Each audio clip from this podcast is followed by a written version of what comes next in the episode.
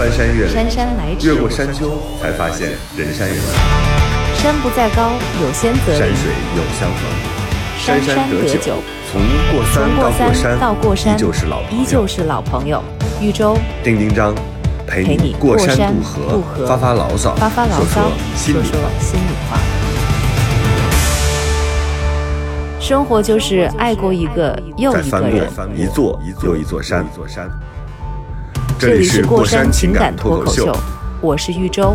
我是丁丁张。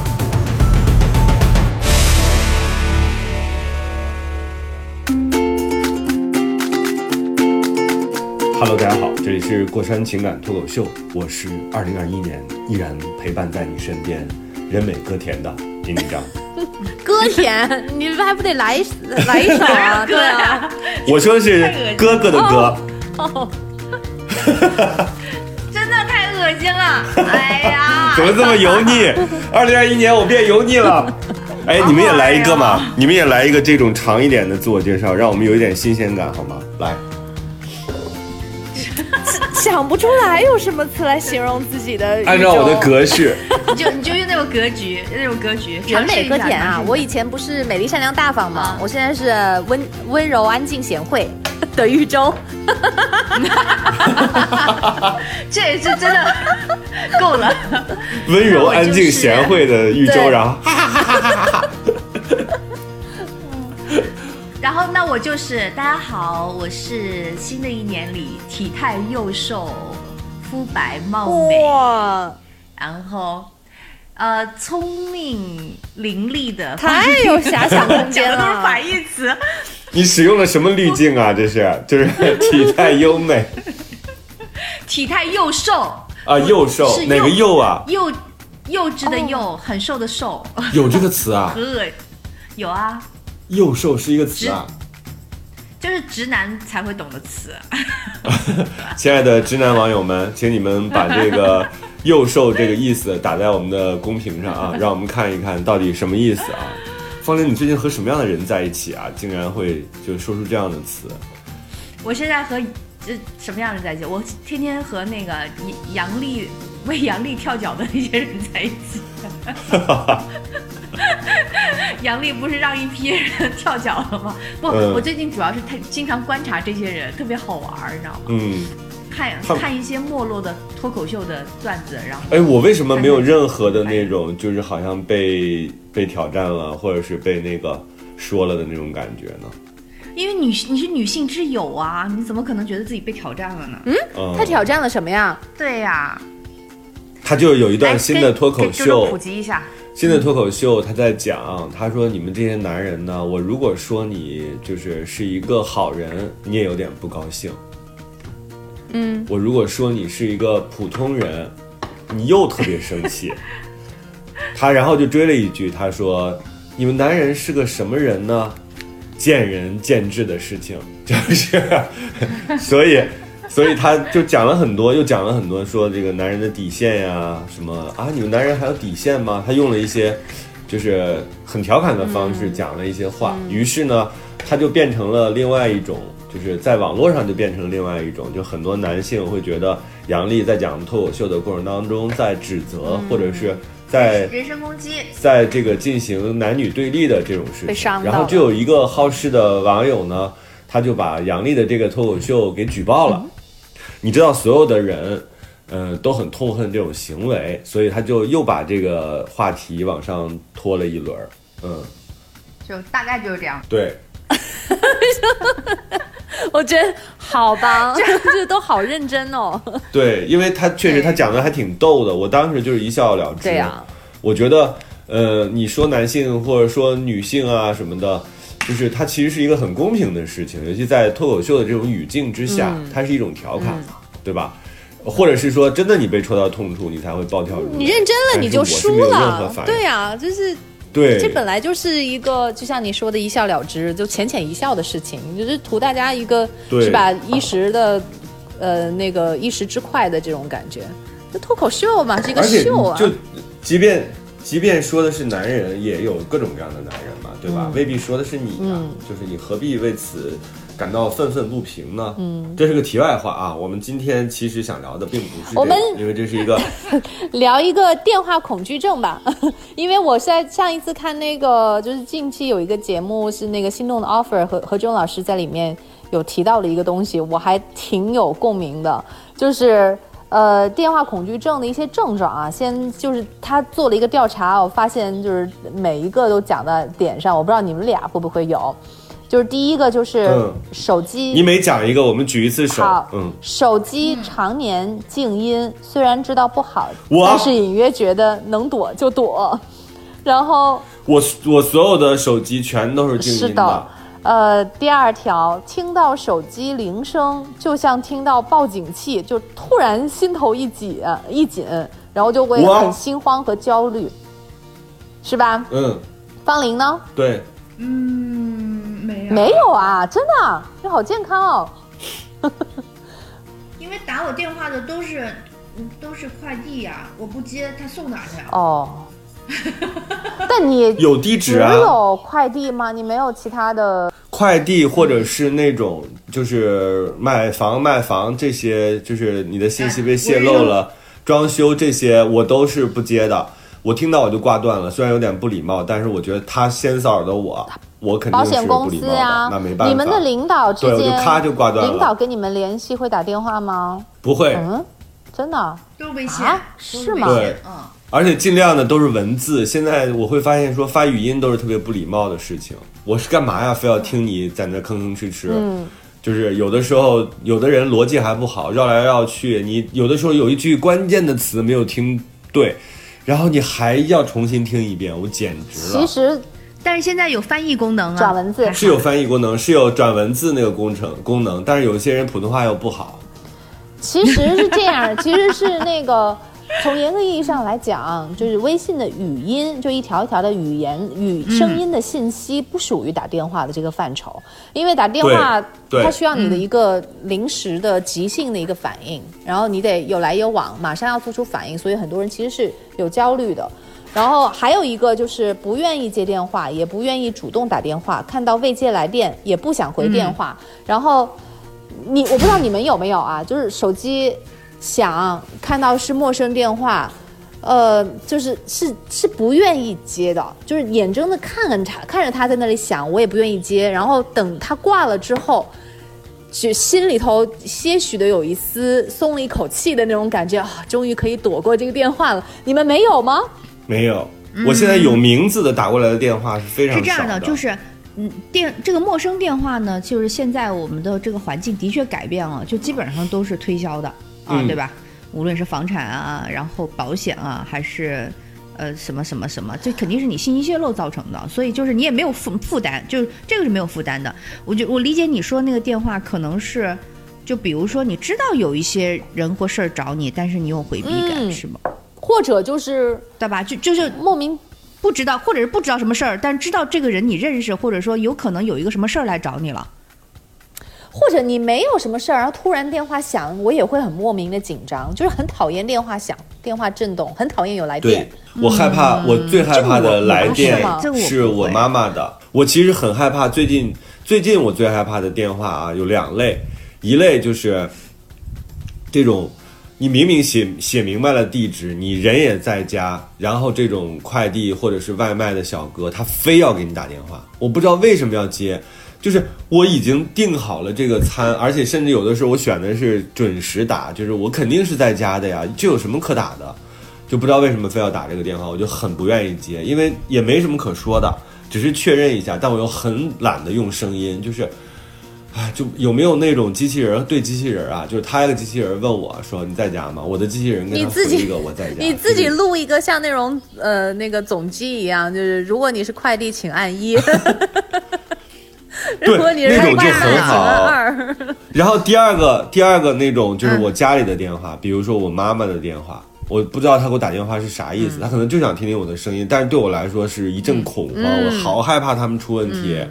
然后有的时候我更害怕的是我嫂子的电话，就说明我爸我妈可能有问题，然后她才给我打电话，就是啊，就整个人会崩溃的那种。这是我两类两类最大的恐惧的电话，所以我二零二零年，我是其实我电话恐惧症是非常明显的。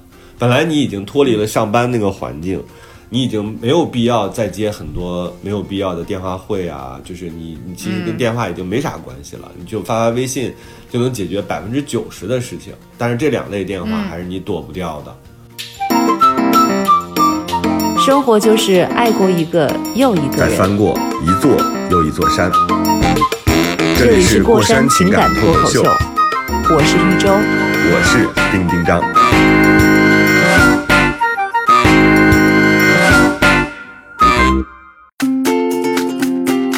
啊不是第一个那个快递小哥的那个，我问过啊，就是我也问过这个问题，就是有的时候就很没必要，就是你直接放那儿就行了，然后或者是你有家门口有有自己储存的地方，我问过他们，他们呢就大部分的回答就是行业规定，就是他们是要求这样，就好像你司机上车就是一定他不管你后面系系不系安全带，他一定要说请系好安全带。就是它是一个操作的一个东西，就我觉得他们也也没有想太多，说我我是不是去，因为他们的时间不足以让他们思考说这个东西合不合适，他就必须按规范操作。万一什么事儿出了问题的话，他好有一个就是解释说，你看我通知过了，就这是行业操作的问题啊，除非就是从从上面开始改。可是你知道吗？就不是很多人都像你这样子觉得说我不需要电话通知，很多人会投诉说你为什么不电话通知？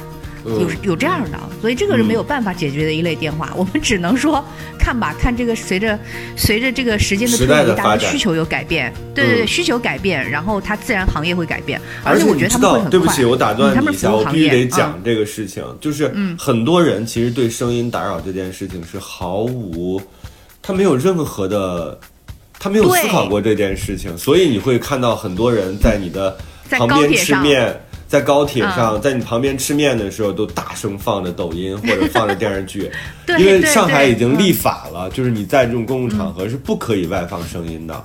所以我昨天在上海机场的时候，我就特别想提醒我旁边吃面的那位女士，你看的电视剧很难看，声音也非常难听，请你能把声音关小一点吗？就是因为你打扰到我了，虽然它声音不大，但是你依然是打扰到我了。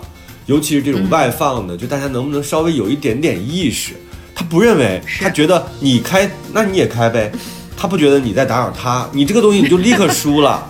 他可能会回一句说：“那你也开呗。”我没有那么难听的电视剧的声音放出来，就是 你跟他说就就不开就不开，对啊，就是不知道为什么。对，是噪音，是噪音，就是当你不想听的东西的话，就是噪音。所以而且才你知道，你记得那个，对呀、你记得那个飞机落地的时候，都会有空姐提醒说，我们现在已经降落在首都国际机场，呃，请您系好安全带，一直到到这个安全带指示灯熄灭。同时，希望您为了不要打扰其他顾客，请您不要接打电话。然后你在这个声音当中，就依然能听到旁边说：“你在哪个航站楼啊？你在几号？然后你在哪儿等我？”就已经那么迫不及待，是多想回家呀！就是你能不能等到大家离开这个封闭的空间之后，你再接你的电话呢？你再打开你的，还有人把别人跟给他的这种聊天的这种语音外放出来，声音巨大无比。我觉得这真的他没有隐私吗？还是说他俩聊的事儿特别适合全国人民收听？我真的是很服气，有没有一种感觉，在巨大的光线工作，不知道。他都外放着语音，彼此的商业谈判。那怎么办？啊在大城市里面生活，那这是这就是你必须得要，这是你的日常啊。人一多对呀，就经受的考验对呀，那咋办啊？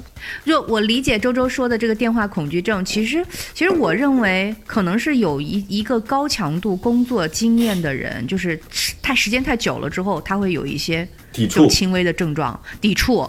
就是因为我可能没有太多抵触的原因，是因为我的工作不需要电话强连接对啊，就是因为我我的我不是需要每什么事情事无巨细沟通的人，所以我的工作导致了我对电话没有太多恐惧啊，你们在打电话。尤其是可能就是事务性的交谈的时候，你们嗯。没有觉得自己会比平时要更紧张一些吗？就是很要急于当然会。急于希望自己能够用最简单的语言表达最清楚的意思，然后这就是一个压力啊。会。对啊，会会的，嗯，他肯定要啊，因为你要求你，比如说像丁，我跟丁一章打电话就这样，周周，我跟你讲哈，我跟丁一章，啊。你因为我太了解丁一章，比如说丁一章，受不了六十秒语音，对吧？嗯，所以呢，我在跟他交流的时候，我就在想说，我如何准确的到达那个 我要去的位置。在 这个都不关乎电话不电话，你跟他交流就是这样子。那有的人呢，可能就不是，就是说，哎，随便，呃，无所谓，漫谈，他会觉得。讲什么都都都无所谓，或者是讲什么他都愿意，就是呃他其实是一个你讲讲一句不是特别恰当的比喻，叫看人下菜碟儿。嗯，对吧？？就是比如丁丁张，我就说，哎，别浪费他时间，有什么你就赶紧说，说完了啊，能就聊点其他，聊点其他的，但这事儿把它结束了。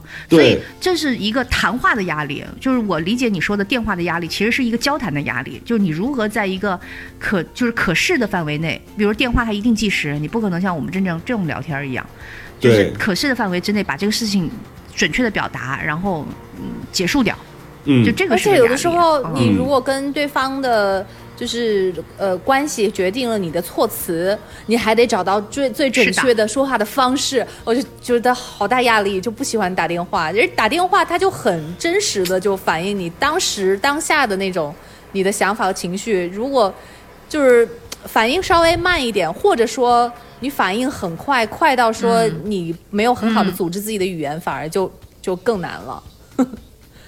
对，中国人其实已经很简单了。中国人已经哦非常在打电话这件事情上非常非常的，就是简要了啊。现在大家都更加简要的把意思讲明白，都知道，慢慢的这个意识在在逐渐的恢复。它也是一个自上而下的。你你会发现说，我们在很早之前，我们刚刚有电话的时候，我们也爱煲电话粥，对吧？但是随着像微信啊这样的技术的更新，然后我们慢慢发现说，煲电话粥其实是一件毫无意义的事情，因为它真的是浪费时间，有的时候也联络不到感情。你知道日本人现在还保持着座机的这样的国家，我那个朋友在日本，他已经工作生活了挺长时间的，他就说他们更可怕、更害怕打电话，他们的原因在于他所有的在电话里讲的那个话是他日常不会讲的。嗯，他是有尊称啊，有各种语语法的。有语境，啊，对，比如说我现在如果给方玲打电话，我就会说：“方玲小姐您好，呃，承蒙您的关照，这些年来对我一直非常非常的好，所以在现在这样一个时间，在辞旧迎新的日子当中，我要跟您斗胆斗胆向您一个提议，看您今天晚上是不是有机会能够光临寒舍。他大概是这样讲话，所以对于他们来讲，他们打电话就是一个极其令他们感到恐惧的事情。嗯，尤其是这种商业会谈啊，就是我觉得，所以就是他、他自己更更是害怕这种的。对我来讲，它是一种，对我来讲，这个电话恐惧症是一种你必须得提口气。对，就像我们录节目的时候，你其实是要提一口气的，是那个东西跟你出门化妆是没啥区别的。所以我特别抗拒打电话，就在于说，因为我要把我自己从一个我自己很自我的状态调整到一个像跟你见面一样的状态，因为你声音里边也包含着非常多的信息，你稍微有一点倦怠，对方就会感受得到。而就是它是一个让你把自己呈现在别人面前的过程，而且电话，我觉得它是一个短时间信息含量非常丰富，因为它就是语言要准确嘛，它就是有事儿嘛，它有非常强的一种目的性，然后你就要把这要么达成共识，要么把这个问题给解决了，要么把时间给安排解决好了。对，嗯我现在我即便是说要打电话去做一个预约，我都我都不能很那种。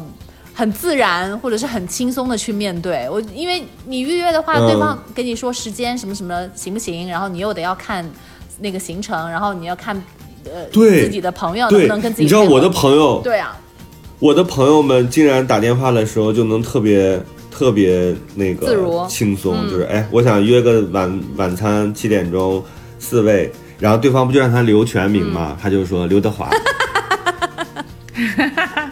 那对方只能说刘先生，那给您预约好了，好烦啊！刘德华在各种各个地方吃饭，我就做不到。他说我每个地方我约预约的那个名字都不一样。他说这样的话，我就能知道我的信息是在哪儿泄露的。我说你真是有心。那还记得吗？真无聊还记得自己在哪儿留的啥名儿吗？哎，这这这位这位仁兄或者是仁姐是谁呀、好想认识他，真的真的，这种排查方式真的很妙。对呀、他就是在这儿留刘德华，在那儿留吴亦凡。哎，那你们你们社交恐惧有吗？就如果不是具体到电话的那种，有，那我很有，我超级有社交。你是个什我么现在没有症状？嗯我，跟周周有共同的地方，就是因为丁章这一年就是他跑的比较多，然后我跟周周可能因为周周的这个生活状态啊，就是他开始比较田园了嘛，然后我的生活状态呢是是比较孤单，就是我还是一个人的时候比较多。嗯但是你当你对当你见到不同的人的时候，你其实也要去，我为什么喜欢问？我打个比方哈。就是丁一章说，哎，你为什么喜欢问说对对方是谁，或者是说你你和哪些？因为有些人我是不认识的，你跟其他什么人在一起？其实我是要迅速切换一个状态，就这个东西是需要时间的，嗯就我不能到现场才切换，因为我我不知道别人是不是这样。作为一个女性，你在去赴一个约之前，你就要知道对方是个什么样状况。他是一个呃很呃呃二十五岁以下的这个小朋友的聚会，还是一个三十五岁以上的，还是一个什么？就你要知道这个聚会的目的是什么，你要自己成为一个成年人体面的状态来进入这个聚会，你不能真的就傻乎乎的去，那是没有意义的。你还不如自己在家待着，你快乐，因为。我觉得成年人的世界里面是很难包容一个成年人真的傻的，因为他对你没有认知。嗯，就就啊我我我，所以所以这个过程是你说这个女性的时候，女性的时候，我突然嗯间觉得，哦，那我们确实不太一样，因为女孩儿她可能面对的问题和她所要思考的东西，肯定比男孩儿更多一些。那我作为男生，我我原来的时候，我竟然也会有这样的想法，就都有谁，还有谁，谁和谁，嗯就是我其实特别害怕把不熟的人搞在一起。那个时候我很介意这件事情，反而到现在我我改变了，就是管你谁谁嗯谁，只要有一个两个我熟的人，我就能够知道说我在这个 party 或者是这个现场我不会太难受。而且你去那儿，你不要享受当下和美食嘛？如果那个餐厅足够好，那我会去。我反而会比较纠结在于，你比如说昨天我们不是后来去吃饭嘛？这个时候谁结账的问题，对于金牛座来说比较困扰。最后你知道金牛座的处理方法就是自己结账。对呀、他们当中你年纪最大，不得你结账吗？你年纪最大赚的多多，肯定就是就默认的呀，你还纠结不不不结啥呀？，我觉得不是这样的，应该是谁提议谁结账。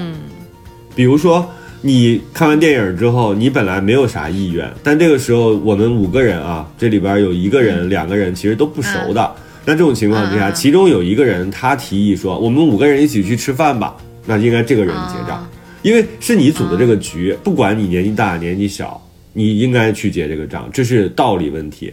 还有谁发出邀请？比如说我跟方玲，咱俩今天方玲说，丁丁张，我想跟你吃个饭。你发起的邀请，不管你是男孩儿还是女孩儿，你年纪小年纪大，你有没有收入，你都应该请客。不能你把我叫出来之后，让我去给你买这个单，我觉得这是有问题的。除非你咱俩就一直是啊当然这个 A A 制的关系，对啊，一对一所以的是这样子的，对。我比较尴尬就在于，哎，这些人我也不是全都认识，那，但但是那个时候呢，大家好像又都没有去买单的意思。那对于金牛座来说，就是赶紧解决这个尴尬，我就把这个钱买了。我一点都不觉得这个有啥问题啊，我只是觉得我在去一个大家不熟的局的过程当中，我只是担心这件事情，就是他让我觉得有一点恐惧，就是你到底怎么着说呢？就是。嗯，好像我也不愿意面对那种必须要 A A 制那种那种那种状态。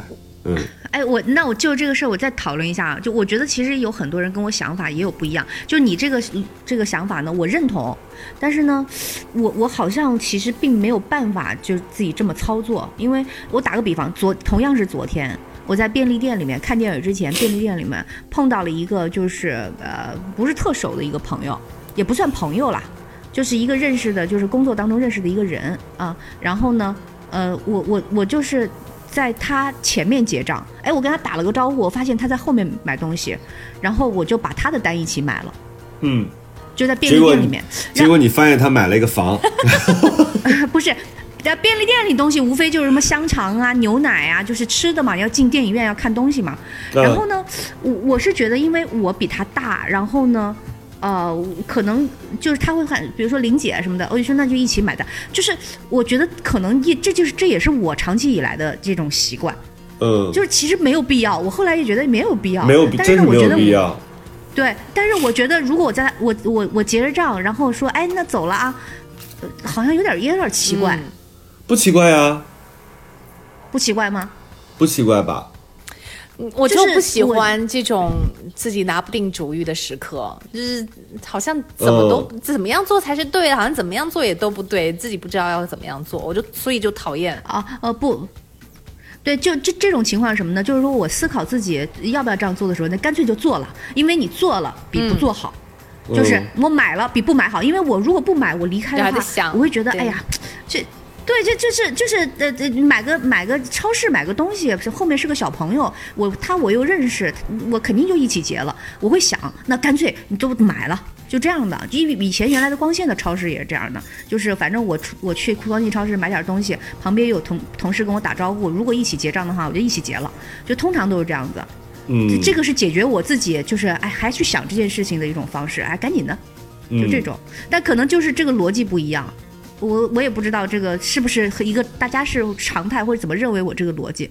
但就像嗯丁章说的一样，就是在他思考这件事情的时候，那就干脆就去做了，对，对吧？就解决它那。你做完了之后，你是不是又在想，哎呀，做的合不合适啊？是不是又不应该？没必要。呃、没有他，没有他一定是合适的，但是他有没有必要另说。嗯就它一定合适嘛？就有什么不合适的呢？对吧？你表达的是一种善意啊，就但是他各位亲爱的网友，对啊，我给大家道个歉，我们家旁边在装修，所以有一点滴滴的那个声音啊，大家可以包容一下。哎，可是我觉得网友会很喜欢听我们吃饭啊，然后喝水啊，你想多了，生活一边干这事儿吗？对呀、就是一边生活，我们是一个是个生活情感我倒觉得其实还好，因为我以前 我觉得最好的就是我最理想的那种做电台的方式，就就像是在自己客厅一样，你可以随时的喝你的水，对。对，吃吃饭可能稍微有点儿 大了点儿这件事儿，过分。对，喝个咖啡啊，喝个水啊，我觉得应该还是还蛮生活、蛮自然的、蛮真实的。对，嗯，那我去弄咖啡了啊！你们一边聊着，你不能弄咖啡现做咖不可以 对，不能现做。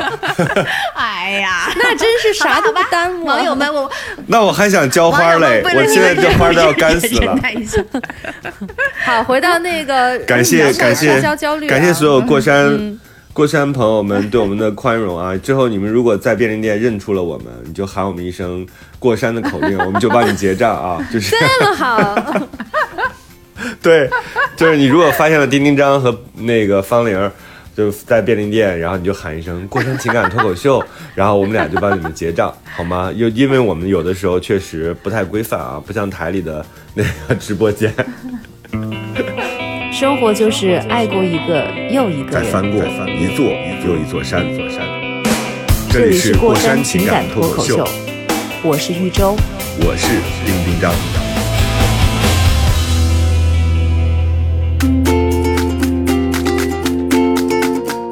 那个，我我是觉得那个社交恐惧，它这里有讲了几个原因，就是因为就是有人会说，嗯。自己是暴露在别人的审视之下的，就是比如你跟别人互动，尤其是谈话。那谈话的话，一个人的谈吐是吧？然后别人如果是表扬你，你自己要怎么样去应对？然后你说什么样的话，完全是你自己的情商的一个体现。那如果对你如果想到这个的话，你就肯定就会很紧张，就会很焦虑，而且你还是会哦被别人在观察的。比如你吃饭啊、喝酒的时候，你的一些行为，别人其实也都是看在眼里，而且会给你做出一些评价。像这种，所以大家就嗯容易产生焦虑。但我不知道，就是像你们情商高的，是不是对自己就就很有自信，或者是很有把握的这种，就不存在这种焦虑的感觉？情商高，对呀、你很会说话呀。我基本上到了成年之后，或者是说稍微稍微已经把自己铆定了，就是你大概知道自己是个啥样的人，这个时候我好像对谁都差不多。哦，就是这个不是说、不是说哎呀我我那个刻意伪装的对所有人都很善良，不是这个概念，是我自己都说真话。嗯，这样的话你不用记得自己说没说过谎，就是你不用圆那个谎。倒也不存在。然后第二个就是嗯他不是说谎，就是善意的那种嘛。就是第二嗯呢，就是尽可能的让自己保持真诚。这样的话你也没有任何负担，因为你已经足够真诚了。就是对方怎么想，其实你也左右不了，而且你活在这个。这个人际关系当中，别人对你有好恶啊，有喜欢或者不喜欢，我觉得没什么。那你为什么在微博上有那么有那些话就特别容易传播？就是我喜欢你，讨厌我的样子，你讨厌我吧。就是它其实都是大家内心的一种呼喊，其实未必做得到啊。就是你要有那种被别人不喜欢的勇气，就是别人不喜欢你也很正常，因为我们也有那种喜欢的、不喜欢的人，所以在这种时候呢，适当的放过自己，你就没有那么恐惧了。而且啊，另外一个我特别想重点提醒这个所谓的有社交恐惧症的人，就是你不要把自己活在镜头下。活在镜头下的概念就是你老觉得有个机位盯着你，或者有几个机位盯着你。到了一个 party 之后，好像所有的人都在跟拍你，你没有那么重要，没有人在意你，你自己随便做点什么，就是你自己表现你自己的真我就好了。其实没有那么多跟拍你的机位，也没有那么多人做你的单卡机位看你。第三个点就是你一定要知道说出丑没什么，就是我们认为的出丑，其实也丑不到哪儿去，就是呃偶尔说话或者是行为举止有一些可能未必像你想象中或者期待中那么好的，你就原谅自己，这个事儿出出就就就习惯了，没问题。你你有没有发现，就是恐惧的人，其实他会知他知道自己的真我嘴笨，然后呢又嗯很想说出漂亮的话。就是你们会不会有有那种，就是自己把这个话刚一说出嘴，然后就后悔了，我怎么是这种反应呢？然后就就会觉得，哎呀，我应该可以更好的。你们没有这样的去去检视自己的时候吗？我我好像没有哎，我有，我有，我因为我觉得丁一章就是他的能力是可以涵盖这件事情的，就是他，你你知道，就是如果按照电脑来说的话，他的处理器更高级，我真是这么认为，就是在。就是因为我有，我就我就做我做主持人这个事这个这这个事情里面，其实我也被人弊病过，就是呃嘴比脑子快，话飞得快，然后呢，他就会产生一种什么呢？就是一个自我质疑，回去再想，哎呀，我怎么话那么说呢？就是对吧？他其实可以换换一个更好的方式，嗯然后呢？我我一开始会觉得怎么办这事儿怎么弄啊，就有点有点往后退缩，因为你会被批评嘛，尤其是你在公众场合说话。嗯。但是后来我就告诉自己，就是说，如果我真的是觉得这个场合比较呃重要的话呢，就是该说不该说，就该呃可说可不说的就不说了，因为真的你不知道，你公众人物，或者你在台你给自上说话的己设定，一个对。防水墙，就是在这个区域之内的，你随便说；这个区域之外的，一个字儿也不要提。嗯。就是你给自己一个界限。一定要一定要脑子里有一个弦儿，就是说，如果你自己都怀疑这句话是不是说出来不合适，那就别说了，因为你不是你这个时候你不是你自己了。你代表的可能是一批人，或者是一个态度，一个一类人的态度，那就别干这事儿啊，因为你会给别人带来麻烦。但是呢，如果在可控的情况里面，你话说的有点儿有点儿不准确啊，或者是有点儿个人色彩啊，嗯，就是你就放过自己。我也是，我特别同意丁一章，就是你一定要放过自己，就是讲话的分寸感的问题，因为有的时候不是说。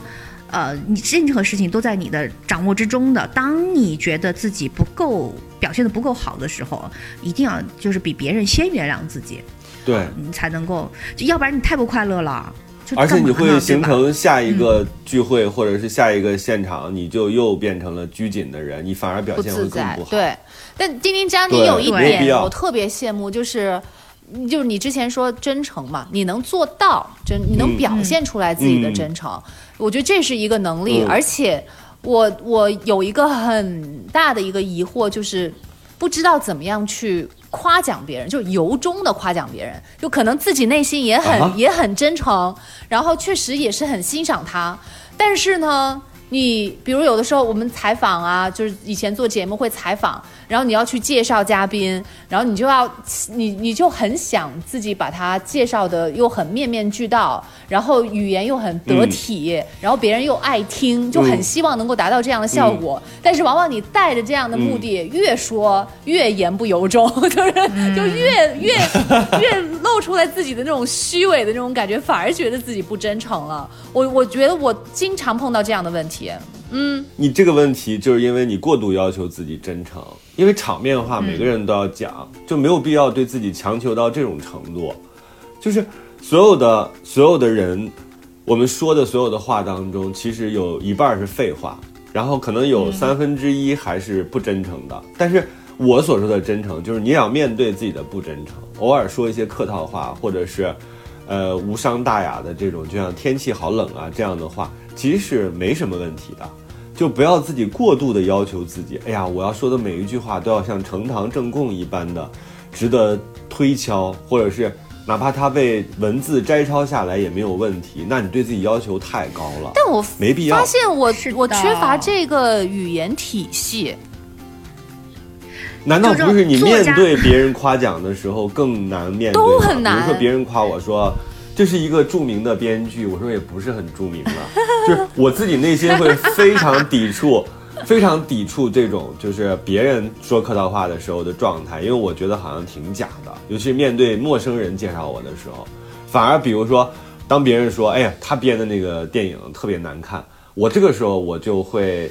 呃，容易虚心的接受，这是很多中国人的问题不。不不不，但是但是如果人家真的这么说，你也会看这个人。比如说真的很熟，你知道他是一个诙谐的介绍方式。但是嗯如果真的不不是特熟的话，你你真的会有一种 就是，对吧？就是你怎么这么说话呢？就即便是真的，你也不能这么说呀。就哎呀但，但是好像我们都比较容易接受、接受那个接受批评，或者是接受所谓的提醒，中国人啊，然后对这个、对对夸奖好像不太容易接受，嗯，然后夸奖别人的是应。对，夸奖别人确实也是一个比较难的事情，因为有的时候你确实是会容易造成那种言不由衷的感觉，嗯，就是显得哎呀，就是很不光彩，就是怎么假假的，对对对对是吧？对对对，那我很容易就 甚至有的时候有一种表表的感觉，就是就是怎么就我就表表的？嗯，那我刚刚夸你是双核处理器，你你受用了吗？我就是受用啊，因为这个是事实对呀、那是真诚的，那是真诚的。对，因为我没有夸奖你方方面面，对吧？我、嗯我夸奖你的处理器很厉害，这是一个，就所以说，我觉得真诚就是单点。嗯就是你真的觉得当下他某个东西很厉害，你就单点夸他，因为不可能所有方方面面都很好的，那很惨。那我经常会夸别人，你长得真好看，因为我觉得好看是一种能力，就是我其他的能力，我觉得我都可以去通过努力拥有。但是好看，嗯说你唱的真好听和长得真好看，这两件事是你无法通过努力去拥有的。所以你觉得人生愿望就人美歌甜是吗？太可对，哎，一下呼应了。生活就是爱过一个又一个人。再翻过一座又一座山。这里是过山情感脱口秀，我是一周。我是丁丁张。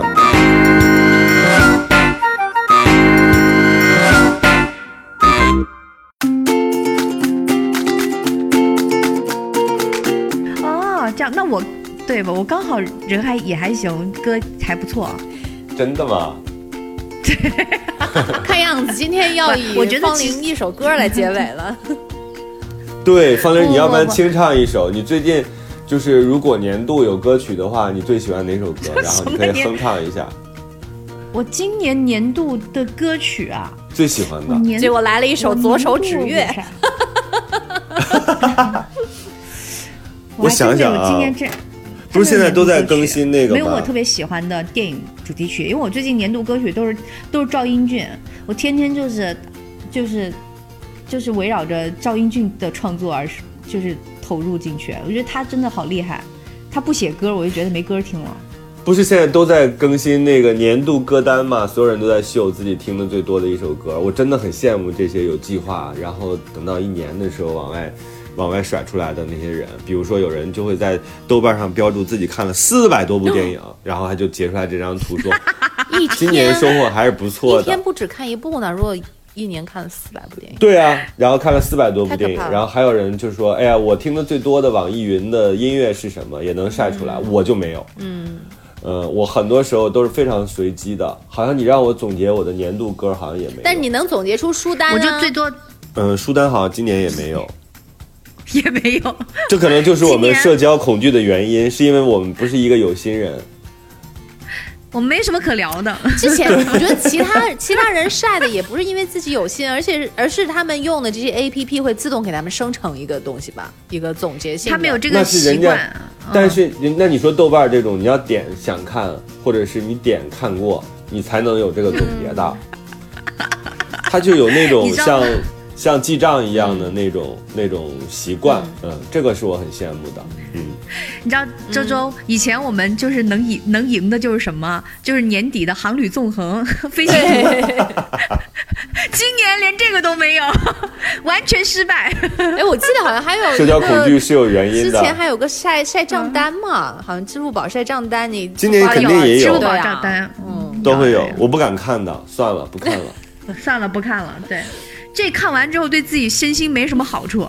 对，你有电但我话恐惧症，发现还是没有解决这个问题，该恐惧还是恐惧，就是我有点，嗯。因为他他有在讲说是不是源于之前的一些就是失败的经历，然后我就、嗯工作对经历。我就自己在嗯想、有没有哪一次是很刻骨铭心的，就真的就很很失败，然后导致了现在有这种深深的恐惧，好像也没有，我感觉就是那种天生的。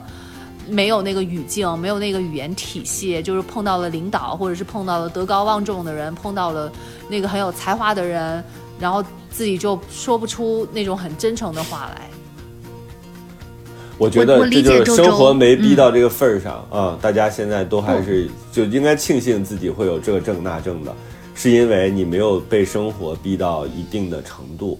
比如说你现在生活所迫，你只能去做一个接线员，那这个时候你是没有办法有这个恐惧的，你只能把它接起来，而且要承担非常多的负能量。所以现在都市里边的很多，比如说孤独啊，或者是心理比较脆弱呀，或者是有一点自闭呀，有一点什么社交恐惧啊，啊、恐高啊这些，其实我自己认为啊，都是有一点。当然，你说有病理性的原因，除了这个之外，还是因为生活给了我们足够选择的空间，要不然你你只能去你当你只能出门的时候，你也只能去出门。所以这个时候，我觉得反而是钝感力要强一点，就不要给自己随便套这种帽子。只要医学没鉴定你有病，你就不要承认自己有问题，就要坚强的走出去，而且一定要记得我那个法则，就是不要脸。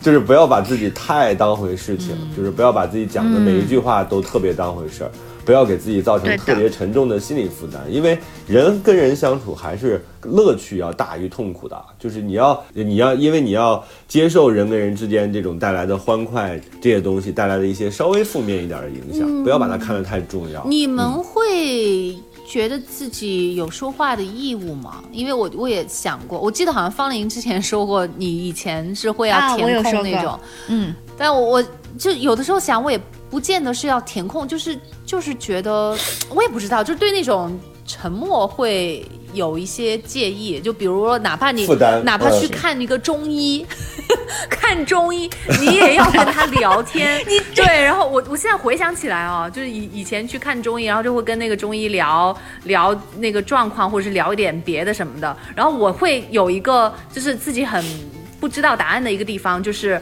他在摸把我脉的时候。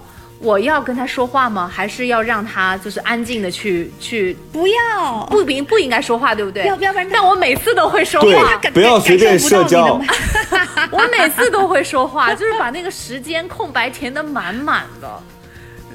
你知道那天我在安检安检的时候，那个服务员态度就有点不好，就是感觉他非常的生硬和冷漠。我那个内心就有点不开心。但是以往的时候，我可能就会表现出来跟他对抗。我现在就不会对抗，他就是让我抬起手来，我就抬起手来。然后他说转身，我就转身；他说转回来，我就转回来。然后他说项链拿出来让我看一下。这个时候我就突然间发难了，我就拿出了我的项链，说牌子的。你很烦哎，你真的真的太烦了。然后我就感觉到他口罩口罩下面的脸笑了一下，就是我就要逗他一下，让他就不要那么就放松一点，就是你你稍微不要那么紧张嘛，对吧？就是我们都都是彼此都是一个工作的配合，就大家稍微放松一点。我们也没有主持人的义务，我们也没有填补冷场的这种这种必要性，其实就是大家都放松一点，把这个工作做得好一点，就是就彼此放过，然后人间美好，人间值得就行了。嗯，就是用一点幽默感去对待别人，也用一点幽默感对待自己嘛。我觉得这是最大的幽默感。嗯，其实有的时候我，我跟周周的这种，我我们我们俩都有同样的问题过，就是。其实有的时候，挺你去开口说话是打破，有的时候不说话也是打破，就勇于不说话。我曾经尝试过在聚会当中啊，当然你要先选那种不是特重要的聚会，比如说一句那种话不说真的是你。对，就这这真的是你要做点什么事儿的聚会，比如说你要谈个什么事儿的聚会，你还是得讲。你试试看那些，其实以前你像努力填补的那些聚会，你真的试试看，你你把自己的语这个这个语调、语气，包括你讲话的密度降下来，你看看会发生什么变化，你就会发现一切会更美好。因为因为你自己在快速讲的时候，你根本不知道会发生什么状况，你也不知道别人愿不愿意听，你也其实你不知道的，你只是觉得不能空。但是当你往后退看别人讲的时候，你会发现一切更美好。那个美好并不一定是这个语这个宴会呃气氛更热烈了，而是这个美好是发现大家都能接受，对没有人不，因为他们不会是每个人生活里都有个主持人是的。放过自己。对，嗯，放过自己。还有一个丁一章那个，就是有的时候说话也是打破。我跟丁一章有个一一模一样的例子。前两天在机场送我爸妈去坐飞机，然后有一个东西过安检的时候，就过那个那行李带的时候，发出了滴滴滴的声音，然后那个箱子很重。那个那个安检员就在那里站着，说：“你把那箱子从那里面拿出来。”我看他隔我有一段距离，我俩就这样站着，面对面看着。他的意思就是我拿，你知道吗？然后嗯我跟他说说，我跟他说，停了大概有五秒钟，我俩对看。我说我有腰椎间盘突出，他就乐了，你知道吗？他就乐了，我来我来，就是这。就是就是我觉得这种是一种打破，因为以前吧，你就可能有觉得他态度有点不好，就是你一个男的嘛，对吧？你让我去搬那么大箱子，有点横横的。我说我有腰椎间盘突出，然后他就乐了，就给我搬出来了。嗯所以其实其实有的时候讲话是一种打破，有的时候不讲话是一种打破。你不讲话的时候，你看看到你那些蹩脚的朋友在那里 努力圆场的样子，也很好笑，真的也很好笑。你就会想说，嗨，还是得靠我，你知道吗？嗯所以就是，所以还是放松，不要给自己太大的压力，而且电话也不是那么可怕的事儿。就真的领导或者是或者是你在乎的人，觉得你并没有那么聪明，有什么关系呢？我就是没那么聪明，你们还不是跟我做朋友吗？对吧？就是你们交聪明的朋友去啊。而且请他们记住，他们所拥有的资源都是他们此当下此时此刻能有的最好的资源。对我就是你最好的朋友，你要记住啊是的啊！你不是因为你是别无选择才选择了我，告诉你，你不是下架，你也不是这是这个这个这个这降低降维打击，你就是最好的朋友就是我。嗯，这样的自信让你勇敢的走出门去，你再也不怕任何的电话。嗯，你就是世界的主宰，朋友们。好吧，我们真的很恶心。希望大家能够有有有所体会，有所学到一些东西。今天这期节目，对，二零二一年要知道你是朋友圈子当中最重要的一个，要勇敢的出门呀，孩子们，好吗？嗯我觉得送给大家这首《东巴拉》吧，东巴拉呀，东巴东巴拉，然后就让大家开心一点，然后记得为我为我点赞，然后给我投票，我是最爱你们的丁丁张。哎，什么什么什么不要理是只能他给你投票的？不要理他。关闭那个渠道谢谢大家收听今天的节目，我是玉州，下期见。啊！谢谢大家，下期见，祝大家快乐，拜拜拜拜。